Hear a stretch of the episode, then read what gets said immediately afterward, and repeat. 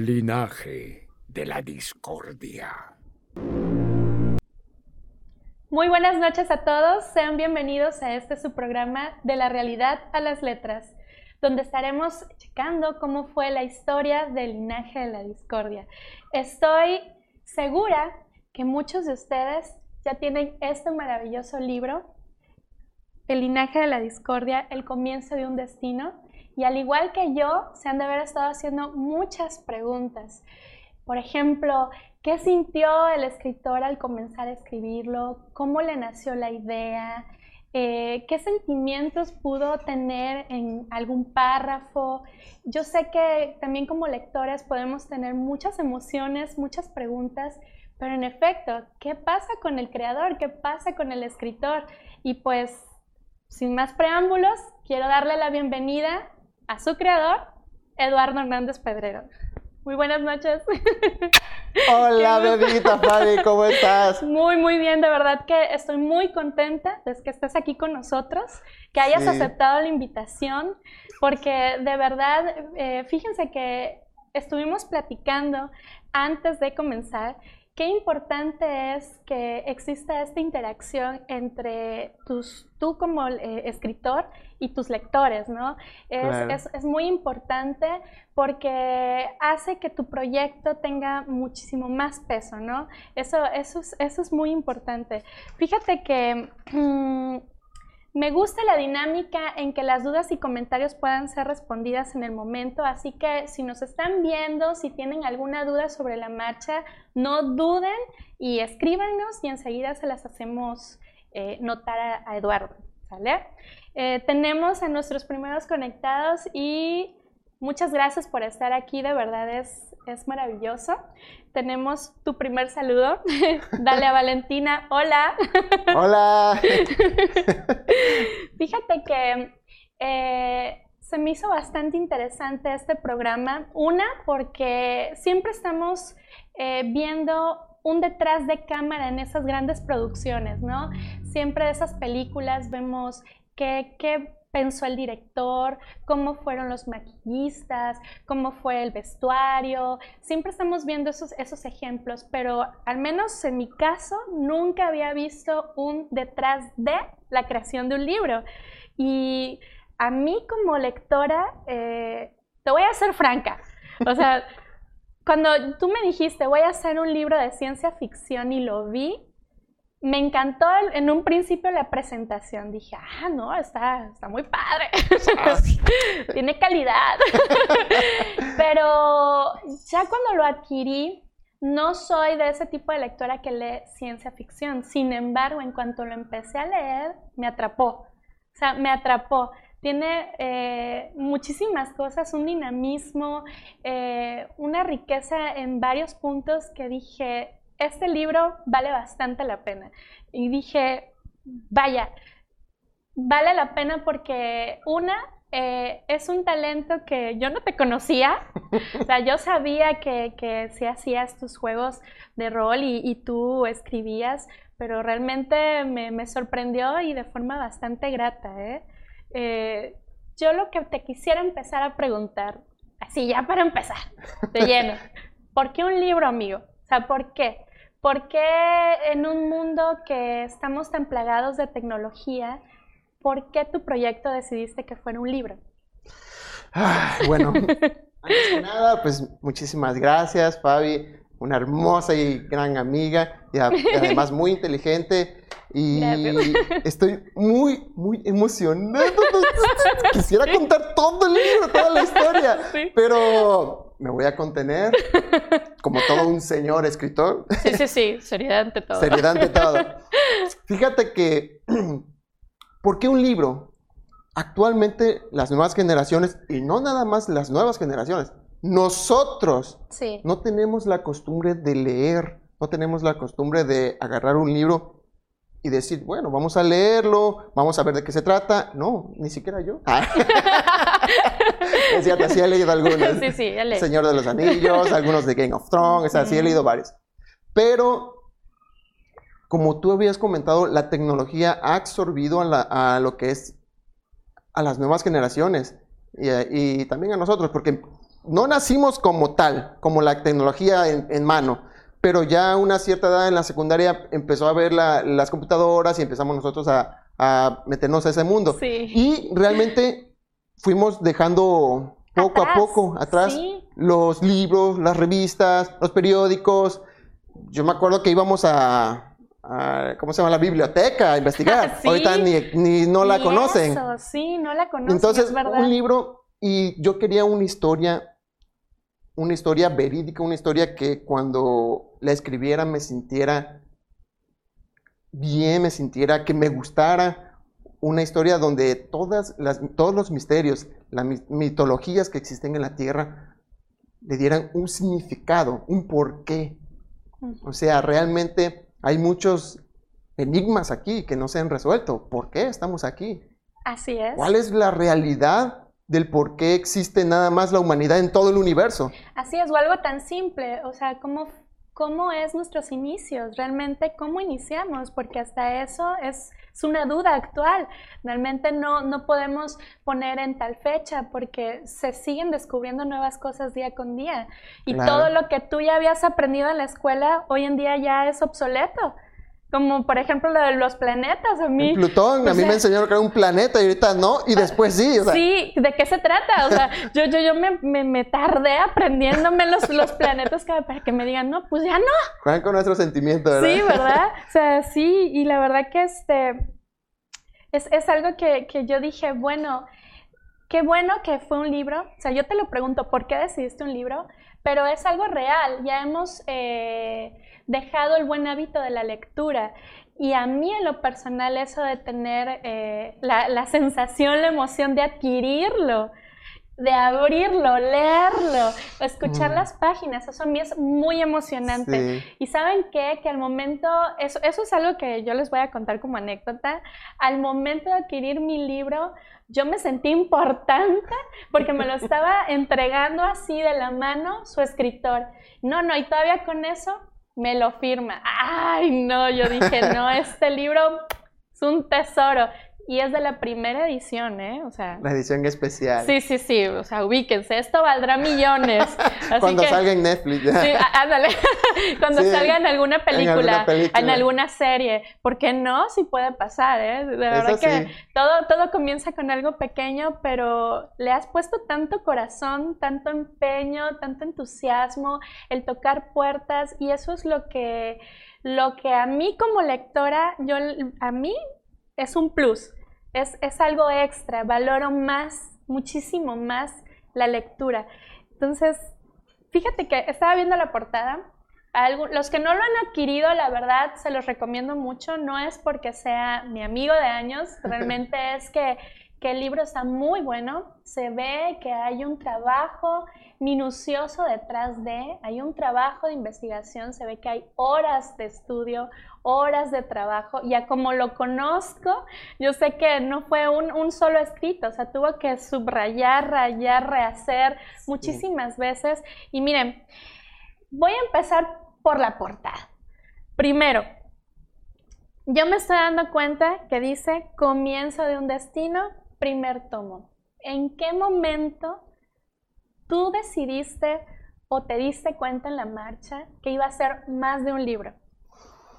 Fíjate que la historia la tenía en la cabeza cuando realmente me decidí a escribir un libro, que no es nada fácil y tener una coherencia en tres historias, en una historia compleja. Yo dije, voy a dividirlo en tres libros.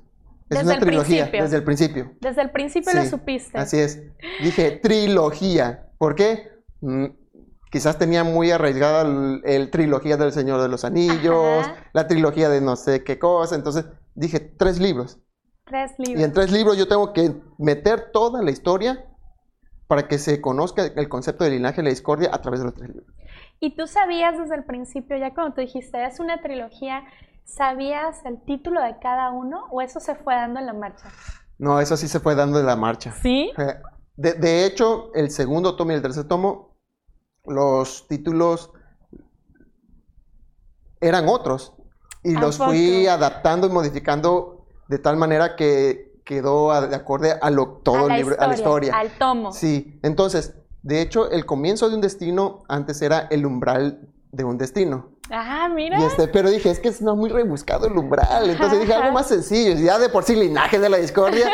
y, y cuando se, se puso el comienzo de un destino, me gustó. Dije, ah, wow, sí, sí, queda padre. Es algo fácil de digerir, es, es, sencillo y le da eh, realce que es un comienzo, ¿no? Así que es, el primero. Es el primer tomo. Ah, eso me gusta.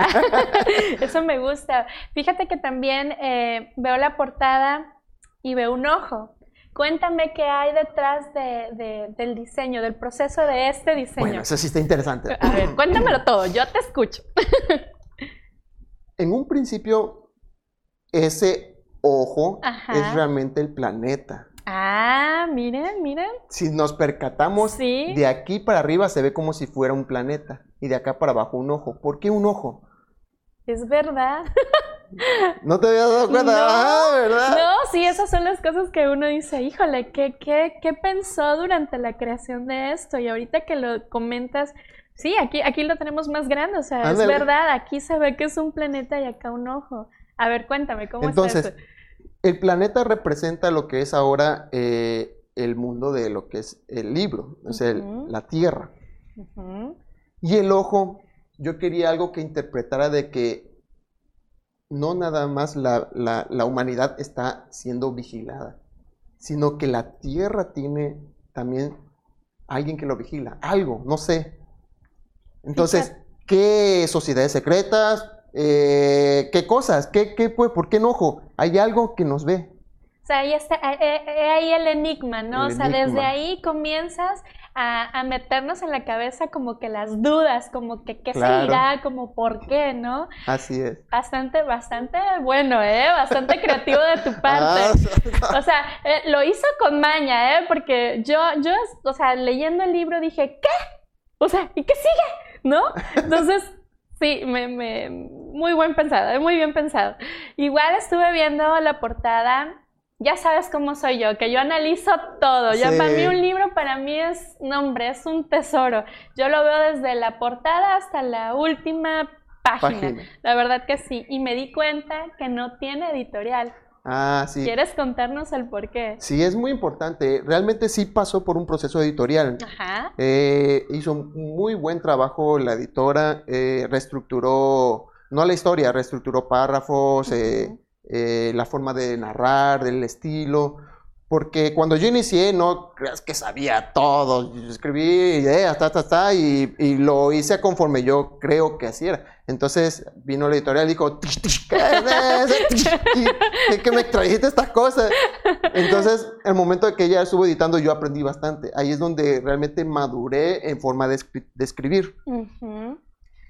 Pero al final, cuando terminó de editarlo, el contrato que teníamos, aparte que yo tengo que pagar, uh -huh. era mucho el porcentaje que me quitaba. Entonces uh -huh. yo sentí que, bueno, si ya pagué por lo menos mitad y mitad, no sé, algo así. Claro. Entonces dije, bueno, mejor lo saco por mi lado, o sea, como si fuera particular. Y la editorial me dijo, pues entonces ya no puede llevar el logotipo. Ah, Pero okay. sí pasó por un proceso editorial, editorial muy profesional, de hecho. Y este. Y si no, y si no lo hubiera sacado particular, si estuviera su logo y estuviera, ahora sí que a través de la editorial yo ya no podría ni siquiera vender libros. Ya, o sea, no lo podrías hacer Ajá, de forma directa. Así es. Fíjate que, o sea, nosotros tenemos una idea de, de, que sacar un libro puede ser algo bastante sencillo, pero en realidad no lo es. O sea, hay algunas personas, yo te puedo decir, yo sí estoy consciente que hay un proceso creativo del escritor, pero hay personas que dicen, ah, no, a lo mejor lo que se me ocurra lo escribo. No, o sea, tiene un orden, tiene sí. un porqué, tiene un estilo y ahorita que estás comentando eso de la editorial, ¿Tú te sentiste en algún momento un poquito frustrado o algo que te dijeran, oye, esto no va, quítalo, este, recorta esta parte? ¿Hubo algún momento en el que sucedió eso? Sí. es que, ¿cómo te puedo explicar? Mira, en la, eh, a veces en un párrafo, que cuando vayamos ya a los párrafos, uh -huh. eh, uno como escritor lo escribe un poco más detallado o, o más este, descriptivo, que que se vea el dolor de un personaje, claro. que se vea el enojo. Entonces, la editorial lo escribía más en general. Ah, ok, sin Entonces, tanto sin detalle. tanto, ándale, sin tanto puntuación en un personaje. Ajá. Y a veces sí le decía, aquí sí no, aquí sí necesito yo que, que sea así porque esto impacta en, lo, En el la- desarrollo en el desarrollo del personaje, en el desarrollo de la historia. Entonces sí, realmente esto no lo necesito que lo, que lo quite. Ya es donde, bueno, pues está. ya sí. Incluso hubo un- algunas partes que sí había quitado yo y sí le pedí que lo volviera a poner porque ella decía que era relleno, pero no es relleno, es un personaje que si tú no le creas su trasfondo, su contexto, pues entonces se vuelve un personaje X, un personaje sin vida. Así y no, yo quería un personaje, por ejemplo, te voy a contar un personaje que es una asesina, se llama Ujú. Casiel. Ajá. Esa asesina, nada más ella le había cortado que iba a ser una misión de, de matar a un, bueno, de destruir un, un lando y, y listo. Pero Así. no, así.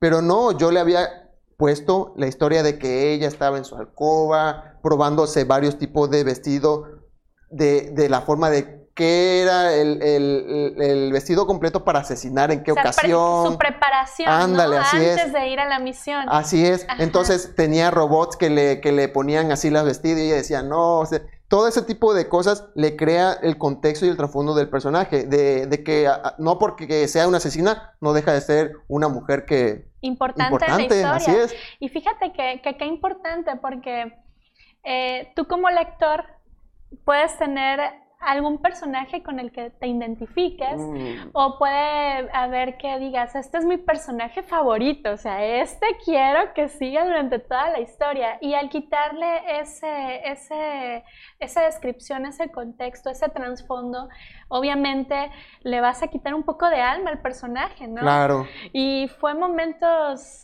me imagino, un poco frustrantes, ¿no? Sí, y, y- y más que nada porque a mí me gusta tener su personaje, su psicología, su formación, su temperamento, porqué. sí, el porqué, o sea, cada, cada personaje tiene su, su forma de, de- de desarrollarse y no quiero que sean todos así Planos. planos, así es. Hay un personaje de- con tal manera que tú veas, este, ah, escoria, ah, ya sabes quién es, Ya, ya, ya lo ya identificas. lo identificas. Entonces, hasta en la forma de hablar de un personaje es muy importante. Porque imagínate, yo estoy contando de un personaje que está hablando, oye, ¿cómo estás? Y luego otro personaje, oye, ¿cómo estás? Y luego otro personaje en tercero, oye, ¿cómo estás?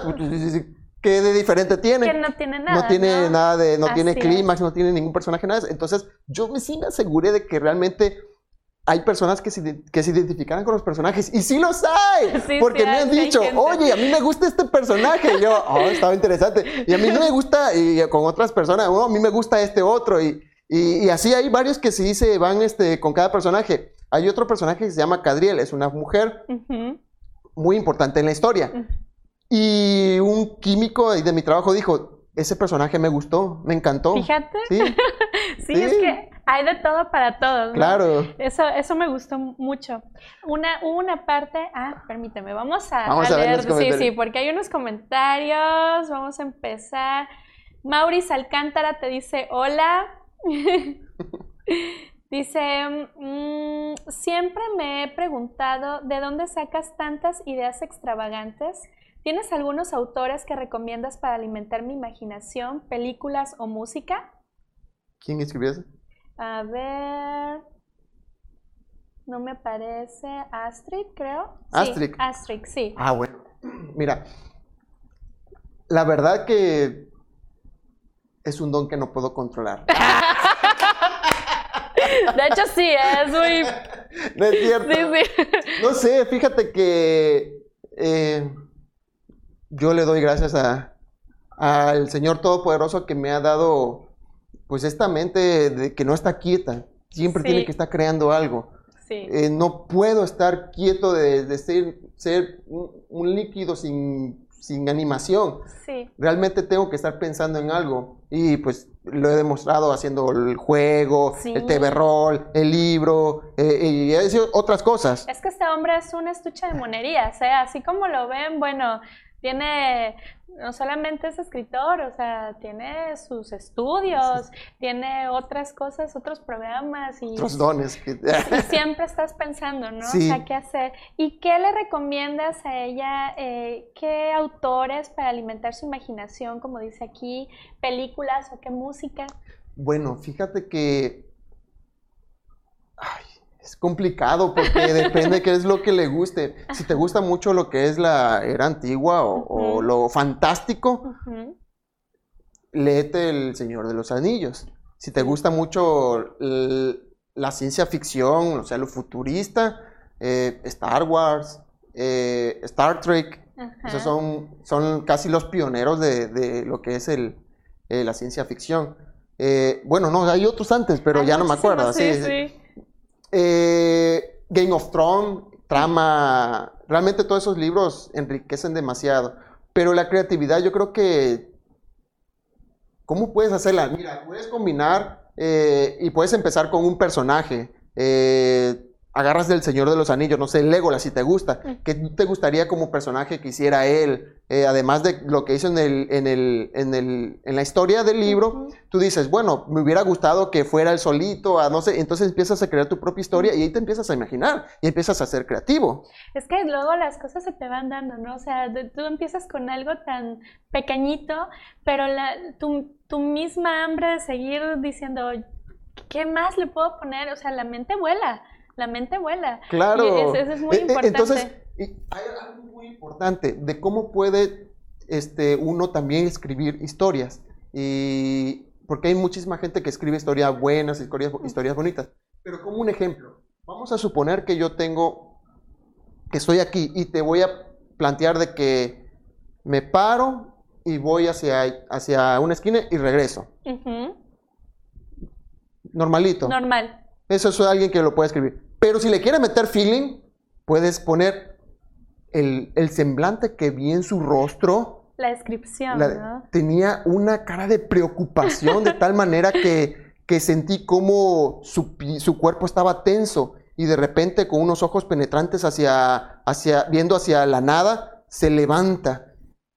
sí, ese feeling. Sí, y, y, tan importante, o sea, eh, tener el vocabulario. O sea, ah, aquí no hay, yo siento que a veces no es tanto qué autores a ti también, ¿no? Sino, como dice Eduardo, eh, ¿qué te gusta a ti? Empieza sobre eso, puedes ir a una librería, no sé, a lo mejor, ¿no? Y buscar algún libro que sea ciencia ficción, sea drama, sea historia, y el mismo libro te enseña un vocabulario. Que déjame decirte que me pasó eso en tu libro, ¿eh? O que eso se los voy a comentar más adelante. Me hizo leer y releer y me regresaba, y, o sea, no porque no se le entienda, sino que se le entiende tan bien que no te quieres perder de verdad ningún detalle. Sí, gracias, Tris, por tu comentario. Sí, las preguntas tan importantes. Bueno, también eh, tenemos ahí la Cárdenas. Muchas felicidades, me parece una lectura que se antoja interesante. Muchas gracias. Tenemos Víctor Asensio, dice, saludos a Fabi y Eduardo. Atentamente, familia Asensio Contreras, le deseamos éxito al linaje de la discordia. ¡Ah, ah. Entonces, ¿qué? corazón. sí, el tío Lalo. El tío Lalo. Él es el tío Lalo. Eh, Mago Salvador dice saludos.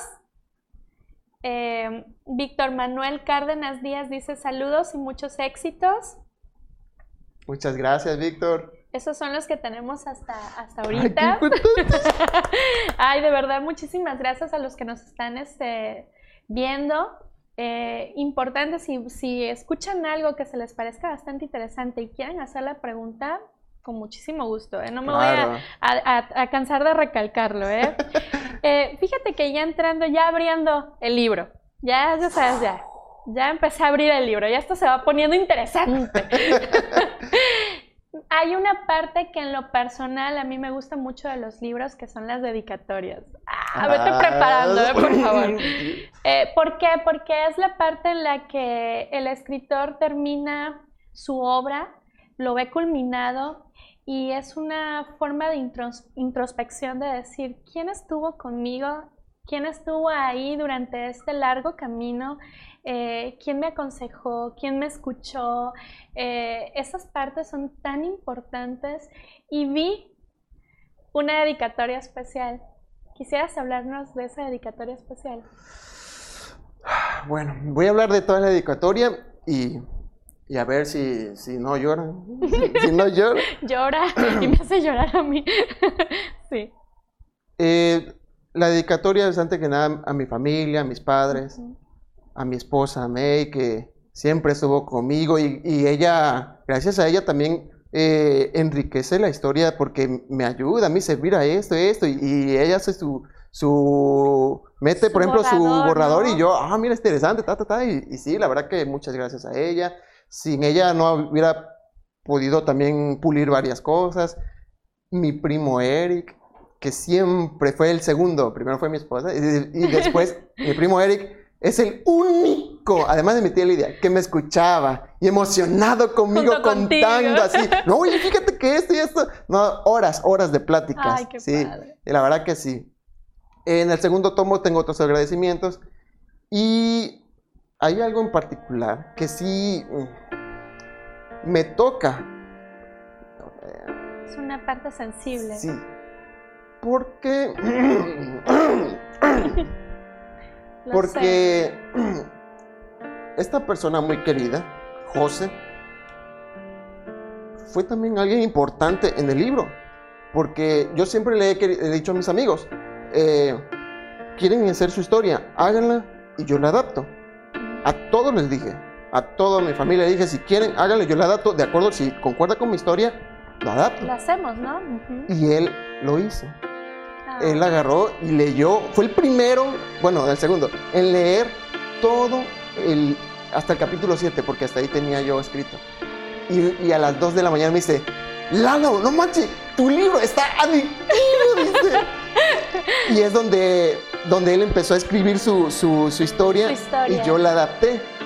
Y estábamos emocionados, o sea... O sea, fue de las primeras personas que estuvo contigo. Sí, una de las primeras también. Entonces, este, yo dije que, que va a trascender porque si este libro llega a ser o se llega a sacar en película, nunca lo voy a dejar de mencionar. Eh, va a cumplir cuatro años este septiembre. Y, y apenas tenía tres. Era como un hermano menor para mí. Pero yo sé que él está arriba y me está dando todo el ánimo del mundo. Esas son las cosas que, que le ponen más alma a tu libro. O sea, hay cosas que yo como lectora no conozco, no sé qué hay detrás de, pero por eso te veo buscando espacios, por eso veo... Eh, Muchas gracias por seguirnos acompañando. Disculpen, tuvimos unas fallas técnicas. estábamos hablando, no sé hasta qué punto estuvieron escuchando, pero estábamos hablando de su dedicatoria especial, de su amigo, que, representó una parte muy importante para él eh, durante la realización de su libro, pero no nada más eso, sino que también es parte del libro. O sea, tú nos comentabas que es la, por favor, si nos pudieras volver a comentar esa parte. Claro, eh, a mis amigos yo siempre les he dicho que si quieren tener un personaje dentro de la historia, que lo hicieran y yo lo adaptaba. y, lo y de los personajes yo lo tenía, sustituía. Para que ellos también sintieran que, que integrados, así es. Este, no, me afecta y nunca me ha afectado de compartir eh, triunfos. Eh, entonces, este, mi amigo José fue uno de los que más se esmeró a escribir este personajes. Todo emocionado. Sí, emocionado, escribió y este, cuando me los pasó, yo le dije, están padrísimo, porque yo le decía la temática, ¿sabes qué? Eh, mira, va, está este tema, eh, pasa esto, esto, esto, esto, esto. Son tantos personajes, tú créales su personalidad, créale tienes libre albedrío. Okay. Y él agarraba y lo hacía, escribía y yo nada más hasta lo adaptaba, fum, fum, fum, ya le cambiaba lo que es el estilo del libro y todo. y la verdad que sí es muy padre. Y, bueno, como me comentaba que pues él eh, ya tiene, va a cumplir ahora en un mes cuatro años de, estar en el cielo y yo siento que Él está con nosotros. Y yo siento que, lo que te comentaba hace rato, que eso es parte de, del alma de tu libro. O sea, eso es lo que le da más valor incluso a tu libro. Por eso es que yo te veo tan emocionado. Eh, obviamente tú como escritor vas a estar emocionado, ¿no? Pero no te veo apático, o sea, al contrario, te veo buscando espacios, te veo este, buscando eh, qué, qué, realizar para darle difusión a tu libro, o sea, siempre te veo activo. ¿Por qué? Porque yo creo que también influye la memoria de tu amigo, ¿no? Claro. Y todos, todos los que pusieron el esfuerzo detrás de ti, ¿no? O sea, todas las personas importantes de tu dedicatoria.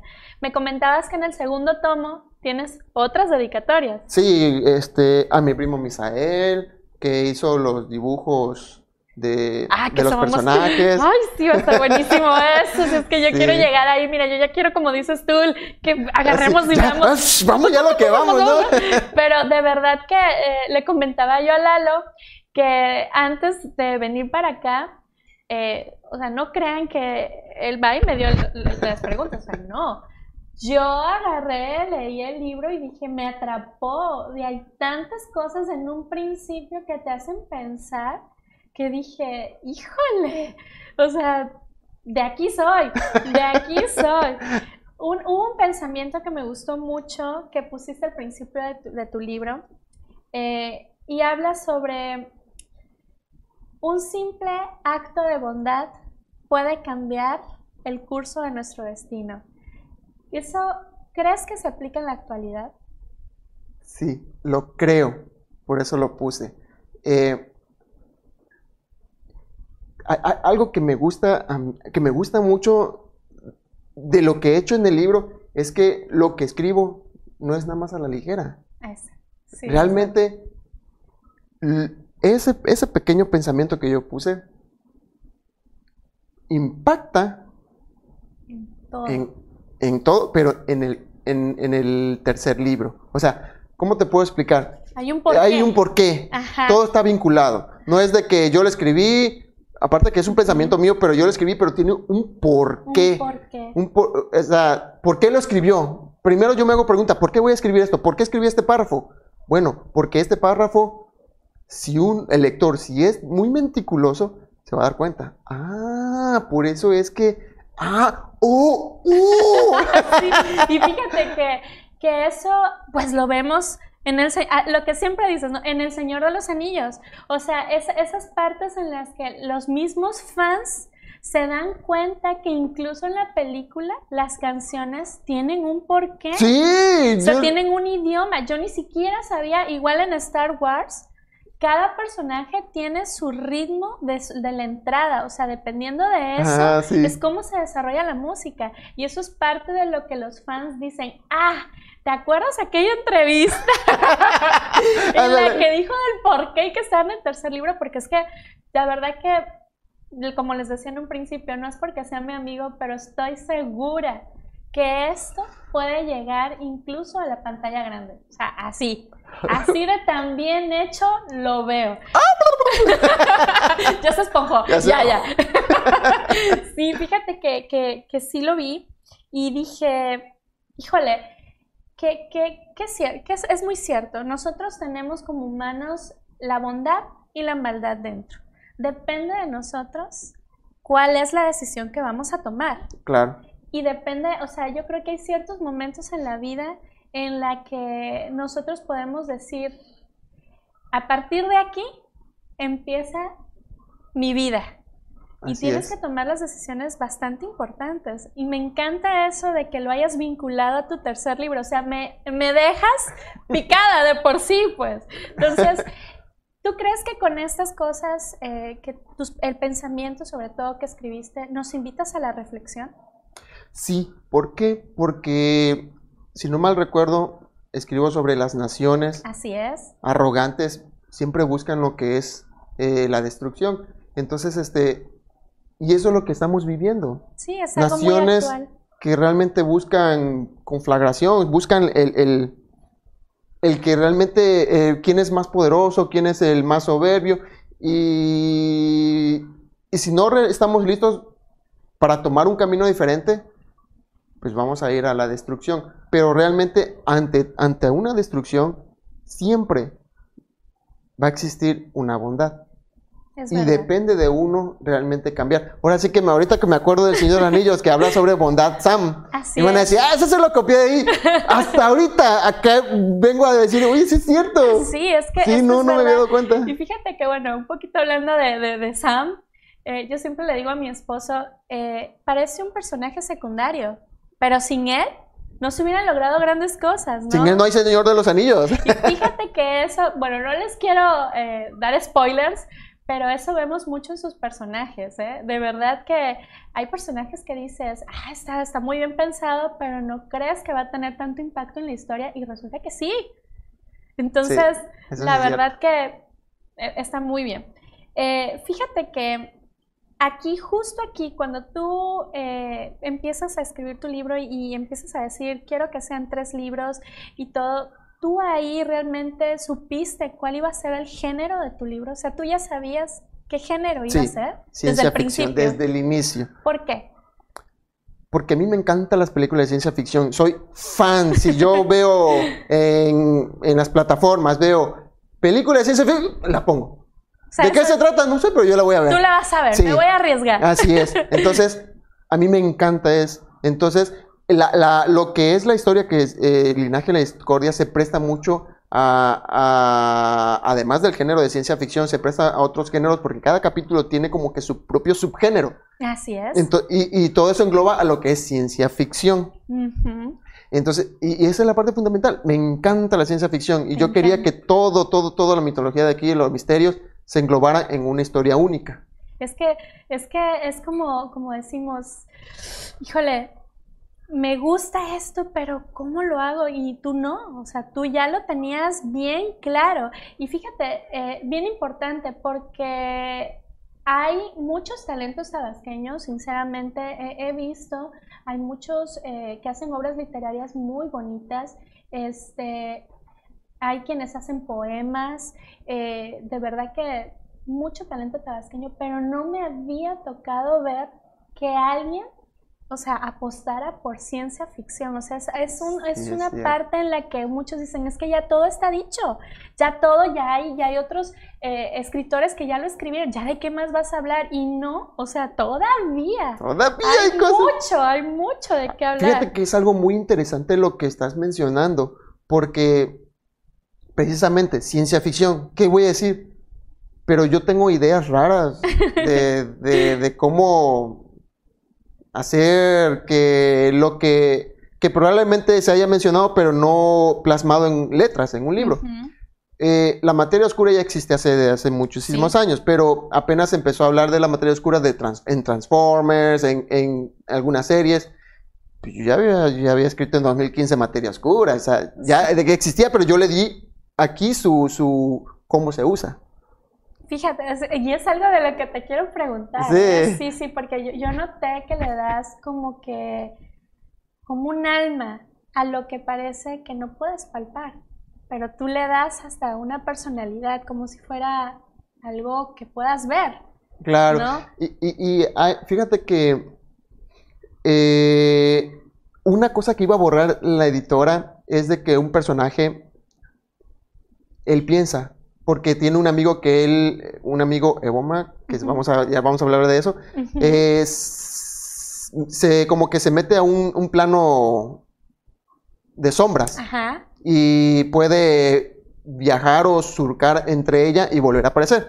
Como, entonces, yo, él dijo, lo que pasa es que yo viajo entre las sombras y cosas. Entonces el personaje principal, no principal, sino un personaje principal se le ocurrió viajar entre las sombras, viajar entre la oscuridad. Pero esa frasecita influyó. Influyó para que él descubriera cómo viajar en la oscuridad. La ah, velocidad de la oscuridad. Fíjense, o sea, algo, algo que, como dices tú, ya, ya se hablaba de eso, pero tú le das un énfasis.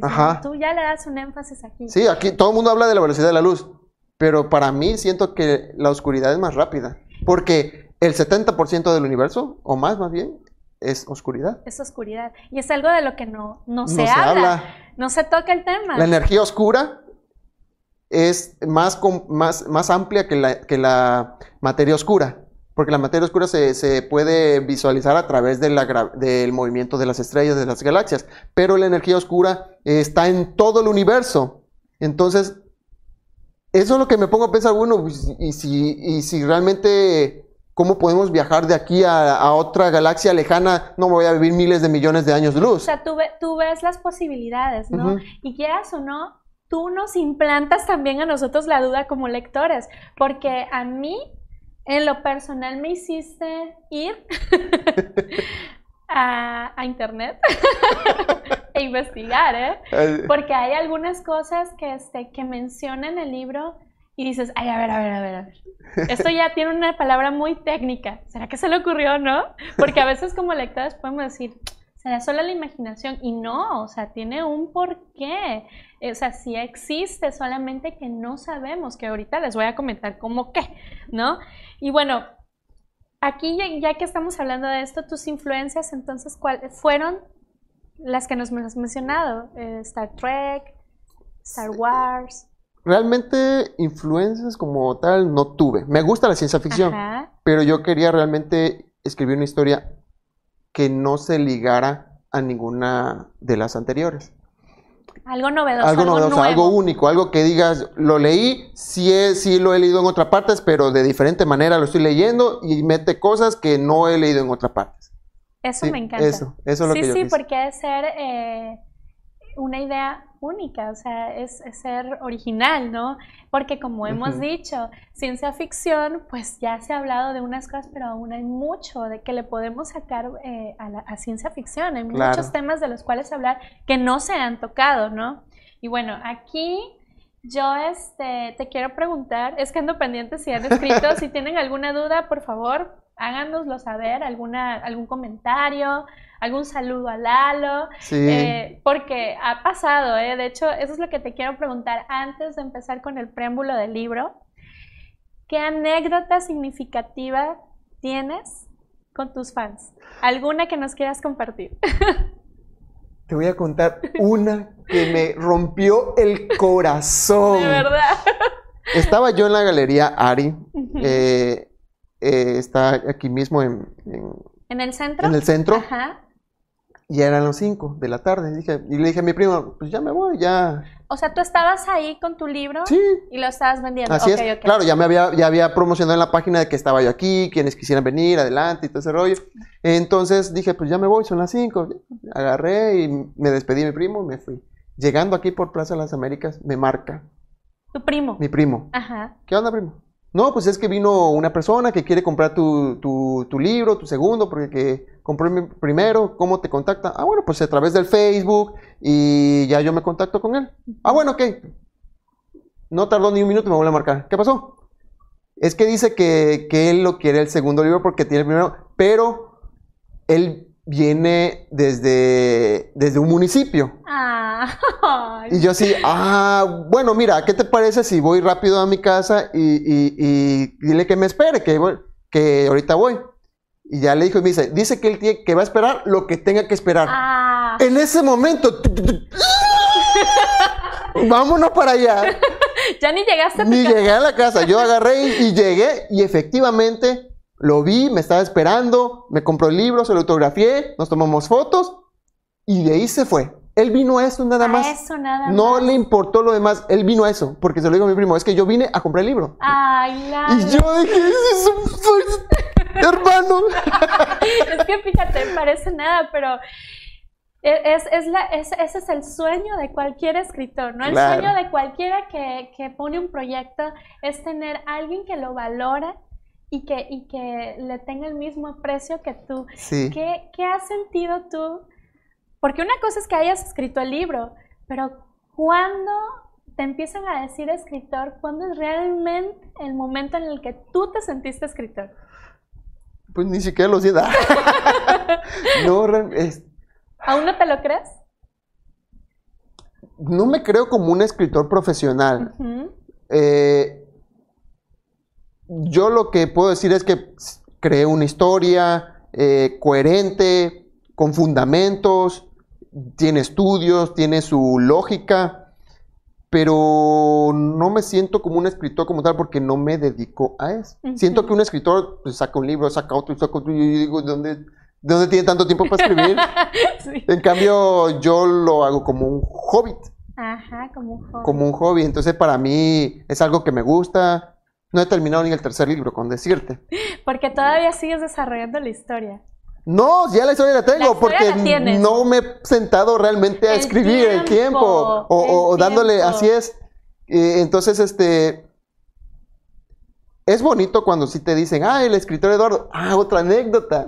Estaba yo en la feria. Ajá. Porque a mí me gusta vender mis libros. Me gusta y convenzco a la persona, mira mis libros, tal, esto. Y, y, bueno, no digo que soy yo, sino la historia que tal, y bla, bla, bla. Y, oh, está interesante. Y si te lo llevas ahorita, te consigo el autógrafo del escritor. Y ellos, de verdad, sí, yo te lo consigo. Y se quedan así y voltean al otro lado, ¿no? Sí, sí, sí. Está bien, ah, bueno. Y saco el lapicero, ¿cómo te llamas? Dices, no, Sí, soy yo. Es Es- que Me encanta, me fascina. me encanta ver la expresión de sorpresa, ¿verdad? Sí, hombre, porque yo les cuento y ellos, ah, está interesante. Y este, y sí, a lo que compraban ya, pero hay unos de que, pues, a la vuelta. Pero es que me quedan, es que te quedan tres y, y- Sí, sí, sí. o sea, la se mercadotecnia. Sí, sí, eso ante todo. Pero fíjate, eso, eso es lo que me gusta, que yo, nosotros cuando, porque esa es una anécdota personal, cuando él nos comentó que yo iba a sacar su libro, yo llevé a mi familia, ¿te acuerdas? Ah, Mis sí. niñas todavía estaban muy chiquitas y, Sí, este, sí. y fu- lo fuimos a ver. Para esto, él, yo ya había adquirido con él el libro, pero lo fuimos a ver como pues por apoyo, ¿no? O sea, de apoyarlo a ver cómo le estaba yendo. Yo dije, bueno, este, tú no sabes, cuando tú te pones en un, es- en un lugar para exponer tu trabajo, tú no sabes si realmente va a llegar gente, si, si va a tener éxito o no. Y yo, yo con, la, con, con mi idea de que yo quiero que mi amigo tenga éxito, ¿no? Cuando llego, no. Pero es que no nos podía ni atender porque tenía a una persona y él estaba platicando emocionado y, y, y todavía había otras dos personas esperando a que él se desocupara y le vuelve a dar la misma atención que le dio al primero. Eso Entonces, sí. eso es, eso es lo que me gusta de ti, o sea, eh, tienes esa humildad y tienes ese entusiasmo de darle la importancia a lo importante, porque un libro no es libro si no hay quien lo lea, ¿no? Y a veces, Claro. muchas veces es lo que a algunas personas se les olvida, que gracias a esas personas lo logras. Y a ti no se te olvida. O sea, ese es un constante de él. A él no se le olvida. Él le da la misma importancia al que está enfrente de él hasta el último que le está esperando, aunque no haya tomado agua, aunque no haya Eso comido, aunque esté desvelado, porque, o sea, aparte de esto, esto no, eh, como dice él, es un hobby, no es algo a lo que, o sea, de esto vive.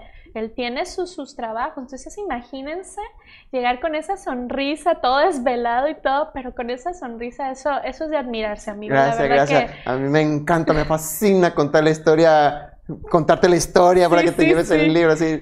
Sí, Ese es sí. cierto. Eh, en la feria vendí con más de 80 libros. Fíjate. Y las 80 personas, más los que no lograron comprarlo, los contaba como si fuera la primera vez de- que se los contara. Ay, qué padre. de verdad, te lo juro. Con el mismo entusiasmo. Con el mismo entusiasmo. Y ellos se contagiaban y decían, lo llevo. Sí, sí. Es que sí, es que sí te da ganas, o sea, independientemente de que este sea el tipo de libro para ti, o sea, que sea tú, el género que te gusta, te atrapa la historia, de verdad. O sea, imagínense que ni hemos entrado al preámbulo y hay mucho, o sea, mucho de qué, de qué contar, o sea, mucho material. ¿Por qué? Porque de verdad está interesante.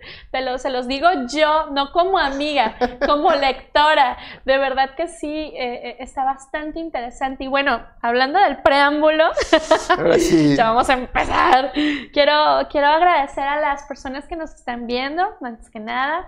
Este, y bueno, vamos a empezar a hablar del preámbulo. Si no han adquirido el libro, ah, porque esa es otra. Eso, es- eso lo quiero preguntar antes de que, de que se me vaya la idea.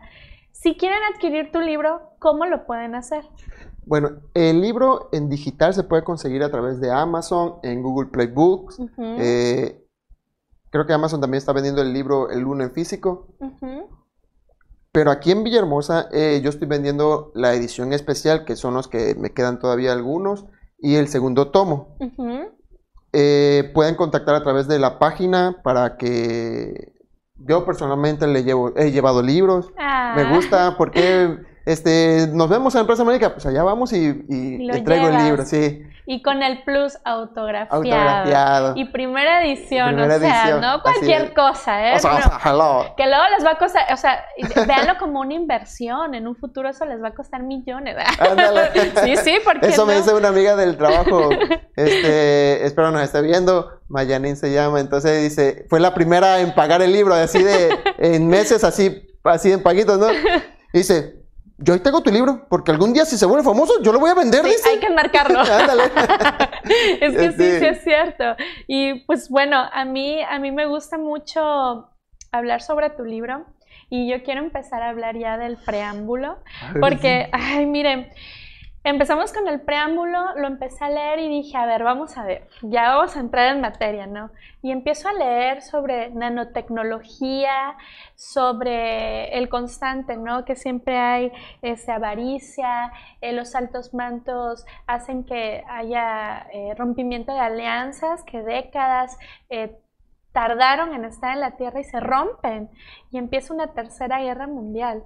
O sea, ahí yo dije, híjole, a ver, vamos a ver. Y eso que nada más es el preámbulo. Y dije, a ver, ¿de qué trata? Entonces, fíjense que algo que les quiero comentar, sinceramente, es de que cuando empiezas a leer esta parte de, de- de la historia, en esta historia todavía es el preámbulo, eh, tiene una riqueza de vocabulario eh, que a mí, como decía hace un momento, me hizo ir e investigar qué significa.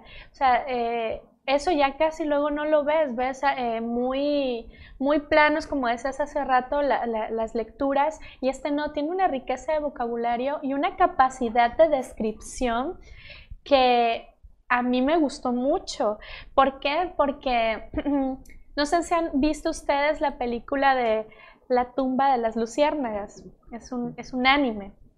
Eh, yo cuando la vi, la vi una vez. Y nada más, ¿eh? ¿Por qué? Porque me llegó, me desgarbó, me, me, me, me, puso mal. Y, y no la he podido volver a ver. ¿Por qué? Porque tiene una descripción visual. Pero en tu libro yo vi la misma capacidad de descripción, pero escrita. Y ahí a mí, a mí me atrapó. En ese momento que tú estás describiendo sobre cómo las naciones eh, ya no son lo que eran, que se empiezan a hacer alianzas entre algunas, algunos países y la parte que a mí me dejó que Inglaterra y Canadá desaparecen. Ajá, sí. ¿Tú qué sentimientos eh, te invadían cuando tú estabas describiendo esa parte? O sea, porque una cosa es que a, a mí me, me, me llegó, dije, híjole, ay no, ¿no? Dije, Ay, no. ay no.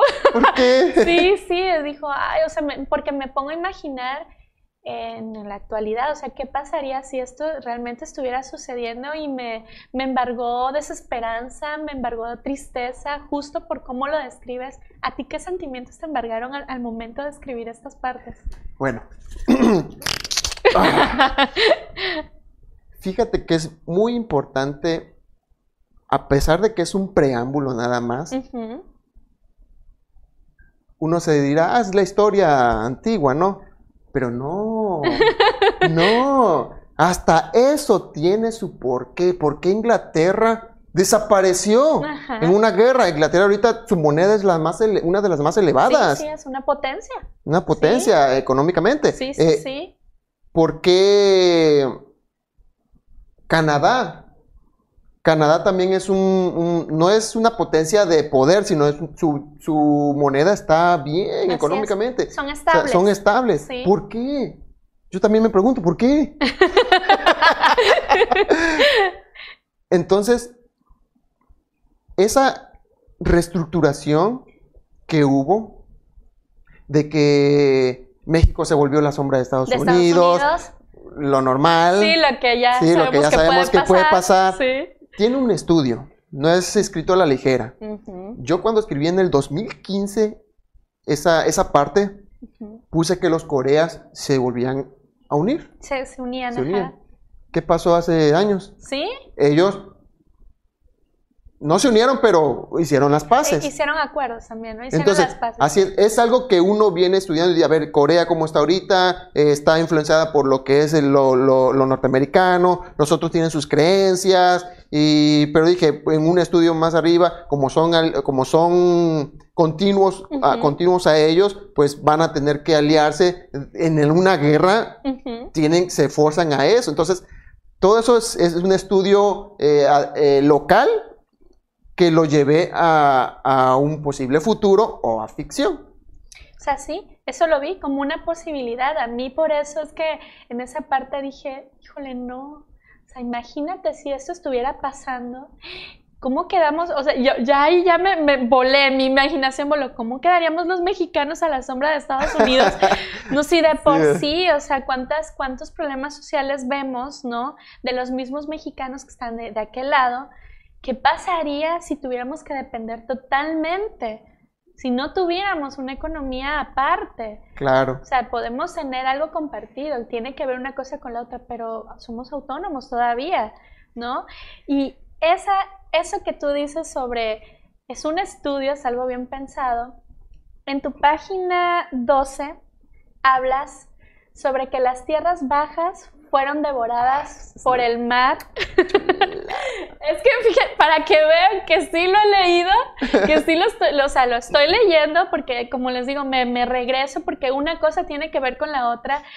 Y, y bueno, a mí me encanta leer, me gusta estudiar, o sea, soy autónoma en eso, pero esa parte donde dice, las tierras bajas son devoradas por el mar y eh, resurgen otras, o sea, resurgen otras. Científicamente, ante una un catástrofe del tal magnitud como lo describes aquí, eso podría pasar.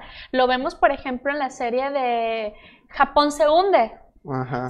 Esa serie, buenísima por cierto, y habla precisamente eso, Japón se hunde, pero al hundirse, como es, es una tierra baja, también resurgen. Ahí lo ponen como en un futuro, pero aquí, a, a la magnitud que tú no los estás describiendo, resurgen en ese momento. Esa es la parte que te quiero preguntar, ¿qué tuviste que hacer? O sea, ¿qué estudios? Porque se ve que hay un, un proceso este, de investigación detrás de eso. Claro que sí. Primero, para poder hacer esta parte de, del poderme atrever, de no de sugerir, sino de poner en un libro Ajá. el por qué unas tierras se hunden, otras al- se alzan. Todo parte a, a raíz de las placas tectónicas. ¿sí? Si uno conoce las placas tectónicas, cómo están formadas, y es lo que hacen los, los Sí, sí, científicos, sí. pueden eh, no adivinar, sino predecir lo que puede pasar. Así es. Entonces, ¿qué tuve que hacer yo para crear ese contexto del, del cataclismo? Primero tuve que ver la escala de Richter Ajá. hasta dónde llegaba, y creo que llegó hasta la 10, Ujú. el, el grado 10. Sí. y ya es un poco obsoleto. Entonces la Mezcali, o la que le sigue, es, llega hasta el 12 y habla de, de destrucción ya en la 12. Más sin embargo, una destrucción donde la humanidad todavía puede, Puede resurgir. puede ¿no? resurgir. eh, Sobrevivir. sobrevivir tranquilamente, no tranquilamente, de una catástrofe se- sale adelante. Así es. Entonces yo necesitaba algo más fuerte Algo que fuera algo definitivo. que fuera que fuera un parteaguas, un revolcada a la humanidad, que digan, de aquí no me, no me olvido de esto, y, ándale, y, y nunca se olvide esa parte fundamental, como antes de Cristo, después de Cristo, aquí Así es. es el inicio de algo nuevo. Entonces, ¿pero por qué lo hice? ¿Por qué quise hacerlo así tan épico? Ajá. tiene también su objetivo, también su porqué. Yo nada más no puse porque quería destruir la tierra, no.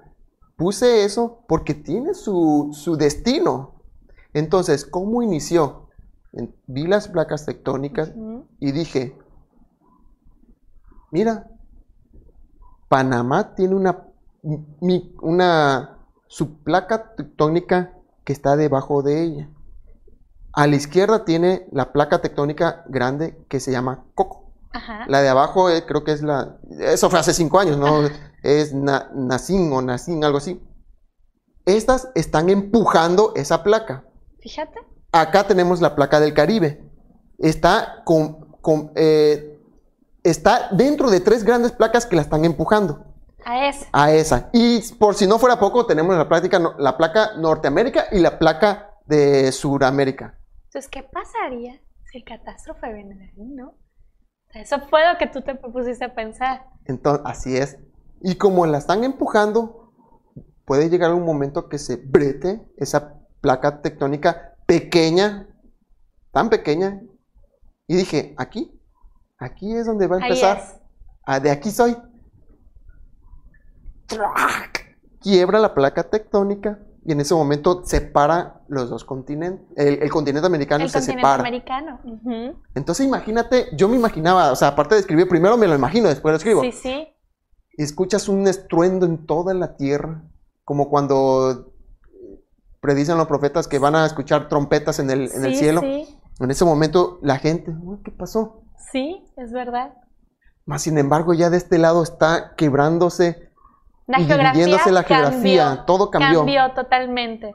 Y ahí es donde empiezan los tsunamis, se empieza a empujar el, la tierra contra el mar, eh, maremotos, el aire con el fuego, los volcanes resurgen, de, tirando todo lo a, a su paso. A, su paso. O sea, o sea es algo tan impactante que tenía que crear para que la humanidad no dijera, fue un terremoto. Fue algo no. ocasional, fue algo que sucedió nada. Ah, fue algo que le pasó a Japón y ya que. No, fue sí, no. algo que le pasó a todos y, y que, que, cambió la historia. Cambió todo. Todo. Me quitó orgullo, soberbia, prepotencia, todo. La humanidad la dejó por los suelos. Desde ese momento es donde la humanidad dijeron, sí, la naturaleza tiene el poder de eliminarlo. ¿Sí? Porque nosotros podemos tener grandes edificios, grandes estructuras, pero cuando la naturaleza manda, no hay para dónde ir. Y empezó algo nuevo. En ese instante En ese comenzó instante. algo nuevo. Entonces se hunden las tierras bajas y renacen las otras tierras, como es la Atlántida. Eso, eso vi. ¿Mm? Dije, ¡ah! ¡No! Digo, "Uh". sí, sí, sí. Sí, porque dije, híjole, mira, tú a mí me hiciste subir, bajar, subir, bajar de emoción. Nada más e- ese, esas pequeñas, como dicen, o esas primeras, este, primeras hojas, primeras páginas, me hiciste subir y bajar de emociones una y otra vez. Dije, híjole, entonces de aquí viene la historia. Y no pasó, entonces no es aquí. Y pasó otra cosa y, no, de aquí va la historia. No, pero ya no fue así. Y así me hiciste, o sea, entonces para esto sí hubo un trabajo de investigación. Así es. ¿Cuántas horas de estudio te llevó esto? Eh, un día entero. Yo me acuerdo que un día me pasaba viendo videos eh, en Google, Wikipedia, lo que sea. Yo estudiaba las posibilidades. Tú las posibilidades. Entonces, ahí, de ahí, una vez que ya tengo ya arriesgado lo que es la teoría, eh, científicamente lo que está ahorita, entonces, ok, va la creatividad. Empieza uno a armar el esquema. Y poco a poco, y poco a poco, hasta que va quedando, y, y- y es donde digo, ya, me gustó. Así es como lo quiero, así, es como es. quiero que inicie. No existe, en ese entonces no existía el grado, no existe el grado 14. Es el grado que... el que es el que tú pusiste. ¿Por qué 14? Hasta tiene su lógica. Sí. Bueno, en 12, hab- hablemos que está el, el- ya existe una escala 12. Así El es. 13, como que dice eh, cataclismo. Cataclismo. El 13, dije, ok, puede ser que roturas de, de- de placas tectónicas y todo ese rollo, te lo compro. Pero el Pero el 14, 14, Ese fue el parteaguas donde se parte una corteza de la Tierra y es donde libera La neblina La negra. neblina. Sí, sí, sí. ese, ese un gradito más era, eso es lo que logró que ahí, ahí emergiera la neblina. así es. Ah, ah, qué interesante. Fíjate que eh, también estuve viendo, porque te digo, a mí me hiciste investigar, o sea, son de esos libros que no puedes avanzar porque dices, ah, no, no, no, a ver, quiero ver de qué trata esto. Sería, o sea, no, no es algo que te hayas dicho, ah, me desperté y me lo imaginé y lo voy a escribir. No, se ve que hay mucho trabajo de investigación. Vuelvo a, recalcar por qué. Ahí te lo voy a decir. Háblame de cómo elegiste el esperanto de Zamenhof, o de Zamenhof, ¿verdad? Zamenhof. Fíjate que algo muy importante que, cuando yo estaba escribiendo el preámbulo eh, hablaba de los países, ¿no? Así es. De las divisiones. De las divisiones. Pero algo muy importante, yo no me sentía satisfecho de seguir hablando de los mismos países. Estados Unidos, Rusia, eso ya está en cualquier película. Así es. Y yo dije, no, quiero algo nuevo, algo que, que aunque cueste trabajo aprenderlo, pero que tenga su propia historia, su propio trasfondo. O sea, si hablamos, no sé, no se me ocurre nada ahorita, porque no, no, no tengo arriesgado algo que me haya hecho eso. Entonces, que cuando el quien lea el libro de Linaje de la Discordia no esté leyendo Estados Unidos hizo esto, Rusia en cambio se peleó con él. No, ya no, o sea, quiero algo nuevo, diferente. Entonces yo dije, adiós todas las culturas, a raíz de este, de este cataclismo, la humanidad decidió olvidemos el pasado. El orden mundial, ¿no? El orden mundial.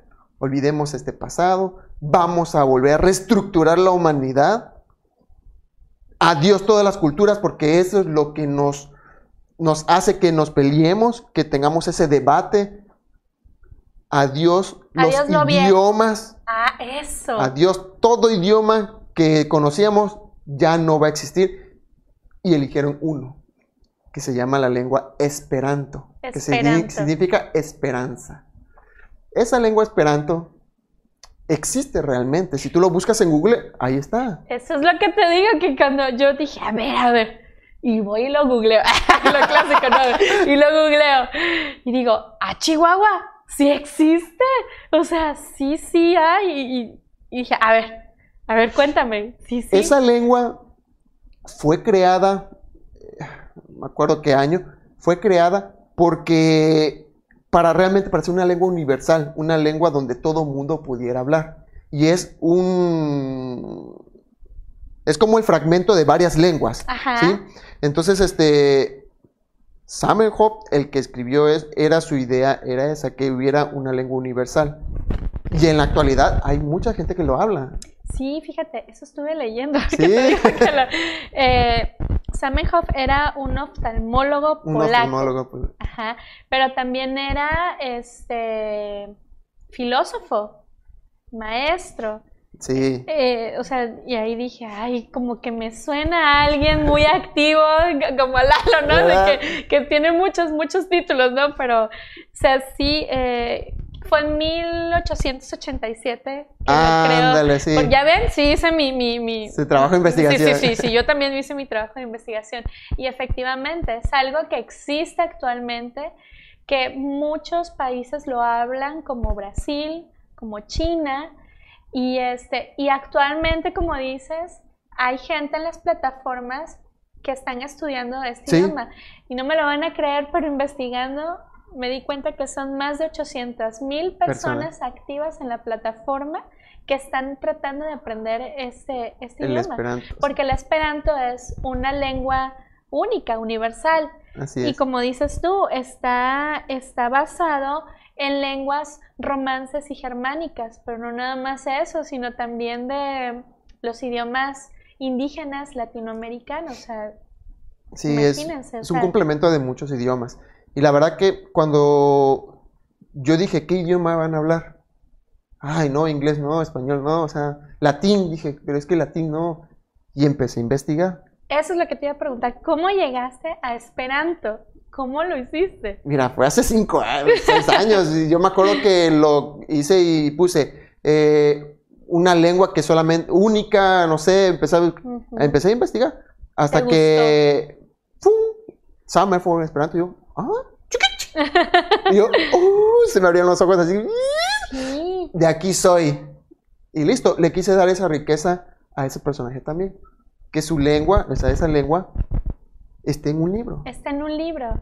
Sí, porque eh, hace que tú como lectora lo investigues y te das cuenta precisamente que es algo actual, que sí existe, que sí se habla. y no, y no nada más eh, que quede en un olvido, ¿no? Y está muy bonita, o sea, está bonita y está compleja, o sea, tiene, tiene sus porqués, ¿no? Incluso la UNESCO es un eh, reconocido como un patrimonio inmaterial de Polonia, eso yo, yo no lo sabía. Lo hablan más de 120 países en todo el mundo, ¿se imagínense? Sí, es muy interesante. Y ese te gustó para tu libro, dijiste, este es. Sí, de Porque tú querías, querías que, eh, como describir la unificación de la humanidad a través de un idioma. Así es. Me gustó, Así es. me gustó mucho. Y por eso es que escuchamos esos términos eh, duanombro. Duonombro, landos, novateros, lando. Eso es parte, Eso es parte del esperanto, así es. Ah, ya vieron. sí, porque cuando yo leí, no, pues este, a partir de aquí se le, eh, se le dijo a la tierra, este, novatero. Dije, ah, Chihuahua será latín. sí, no, porque eso, eso, y empezó su nomenclatura, este, con la letra D, el dúo nombro, y dije, eso también es latín. y ya más adelante cuando dicen, no, que el esperanto, dije, una lengua única. Y voy a investigar y digo, wow. Ahí está. Ahí está. Y a como, a como describes los demás términos, por ejemplo, del humano alterado, también es esperanto. Todo es esperanto. O sea, todo lo que vemos aquí es esperanto. Todo lo que no sea español es esperanto. Con eso enriquezco yo lo que es la, el libro también. Y miren que como eh, típica fan del Señor de los Anillos y quiero aprender a hablar como los elfos. Ah, Dije, ay, qué, qué, qué, cosa tan hermosa. Y luego leo esto de Esperanto y está, está, está muy bonito. Está muy bonito y ahí te das cuenta que efectivamente las lenguas romances y las germánicas tienen mucho que ver. La forma en la que lo escriben. está hermoso. Me, me gustó bastante eso. Fíjate que regresando al, al, a lo que es las, la reestructuración de la conflagración de, los países, Ajá. menciono a un personaje, Bolívar. Bolívar. Bolívar. Simón Bolívar. Ese personaje, eh, ya no me acuerdo, y no me acuerdo por qué me aprendo su fecha de nacimiento, que es el 24 de julio de 1783. Ah. Porque coincide con la mía, nada más que son 10 días menos, 14 de julio de 1000. Yo soy 1983, él es 1783. 83, fíjate. O sea, no sé, sí, dije. Y ahí lo, lo, mencionas, justo como él lo había, como lo predijo, Bolívar. Ese personaje fue muy importante en su época. Eh, fue un personaje íntegro eh, que pudo combatir a, la invasión española, ¿no? La verdad que tiene su historia muy bonita. Y, y tú quisiste darle su, su lugar en tu libro. O sea, porque esas son las cosas que a ti, o sea, te influyen y lo quieres poner en tu libro, ¿no? Tiene un porqué. ¿Por qué? Porque los, los países del sur se unieron, se unificaron. Ajá, como, él, lo, predijo. Así es. Fíjate. Para darle fuerza a la unión esa. Y, y más que nada, eh, darte cuenta que que a como estás poniendo los escenarios es, es, una posibilidad, o sea, es algo que puede pasar. ¿Por qué? Porque lo estamos viendo, es algo actual, es algo de ahora. Entonces dices, híjole, ahí te haces pensar, ¿qué pasaría si? Sí, ándale. O sea, ahí, ahí te hace pensar. ¿Por qué un nuevo orden mundial? ¿Será que nos dé tiempo con el nuevo orden mundial? Eso es lo que iba a pensar, eh, lo que estaba, perdón, a preguntar, ¿cómo vamos Vamos a dejar para el siguiente capítulo. yo creo que sí, porque está bastante largo. Eso que nada más vamos en el preámbulo, o sea, imagínense. O sea, hay muchas preguntas que le quiero hacer porque como les digo, yo como lectora, híjole, hay mucho de dónde, de dónde agarrar. ¿Por qué? Porque no es una lectura ligera, es una lectura conciencia, es algo que te hace eh, ir a estudiar, ir a investigar y le vas entendiendo bastante bien. Hace, o sea, yo lo que hacía es, iba y me regresaba y decía, ah, por esto. Decía, ay, volví otra vez y dije, oye, sí, es que acá más, al principio lo menciono y digo, oye, o sea, esas son las lecturas que me gusten, porque me hacen pensar, o sea, me hacen pensar, me hacen ver posibilidades, me hacen investigar y aprendo, o sea, no nada más es así porque sí, y esa era tu finalidad. Sí. Entonces, lo dejaríamos para el próximo programa. Bueno, para eso les queremos comentar, va a ser cada 15 días Cada 15 Sí. días, así es. Va- eh, todos los martes. Es decir, que el próximo programa sería para el martes Trein- 29, me parece. 31, creo que algo así, ¿no? A ver, vamos a ver, ¿cómo no? Vamos a checar. Y de una vez le, le dejamos para que nos estén viendo, nos sintonicen. 30. Sería martes 24. Estaríamos Ah, sí. haciendo el, el próximo, el próximo Ah, programa. y recuerden, es en punto de las 8 de la noche. Agradeceríamos mucho que compartan, que compartan, que inviten a sus amistades, que de verdad este, lo, adquieran. Si no lo han adquirido, adquiéranlo de verdad. Vale bastante la pena. Eh, y así ustedes van leyendo y al momento que vamos platicando del tema dices, oye, sí es cierto, Pues sí, es que yo ¿qué lo leí, aquí está en esta página. Y así nos hacen esos comentarios, esas dudas que les salieron, porque a mí me salieron muchas, o sea, aparte de que naturalmente soy preguntona, no. ¿cómo un crees? poquito. Entonces ustedes nos ayudan, enriquecen este programa con sus dudas y comentarios. Antes de que nos despidamos, eh, Lalo, dinos tus redes sociales, por favor. Las redes sociales estamos en Facebook como Linaje La Discordia. Eh, en YouTube como Linaje La Discordia. Estamos también en Instagram, Linaje La Discordia. Igual. Todo es Linaje de la Discordia. Aunque así, así Así te es, pueden encontrar. así y si quieren encontrar. adquirir tu libro, Eh, a través de, La Face- página. de la página de Facebook nos pueden contactar. También creo que lo estaba vendiendo en la Antigravity. Ellos todavía tienen el- partes del primer tomo. que sería la edición especial. Sí, esta edición. Y ya en un evento de Antigravity, este, como ha ocurrido que han ido unos y ya les autografió después el libro. Fíjense, igual, si lo han- no lo han adquirido, este, adquiéranlo.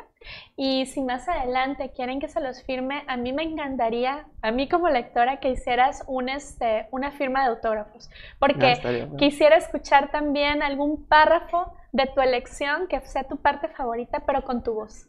O sea, a mí me Ah, encantaría. Eso, eso sería bastante. Si a ustedes también les gustaría esta, esta idea, escríbanlo porque él toma en cuenta todos los comentarios. Lalo, de verdad, muchísimas gracias. Gracias, Fabi. De verdad por estar aquí. Gracias por tu entusiasmo y tu humildad.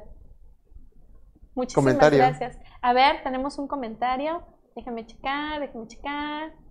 Estábamos viendo. A ver. Ah, dice. Oigan, sí hay. Sí hay sí, quién sabe. Dice. Mago Salvador dice, me encanta, es un viaje a la imaginación. Chulada, gracias. Dice Patricia Cárdenas, ay, mi mami. Ah, Dice, saludos Fabi, me da gusto ver a Lalo hecho todo un escritor, éxito. Ay, ay, muchas gracias, la amo. Ay, ¿te acuerdas de esas tortas? Ay. Uy.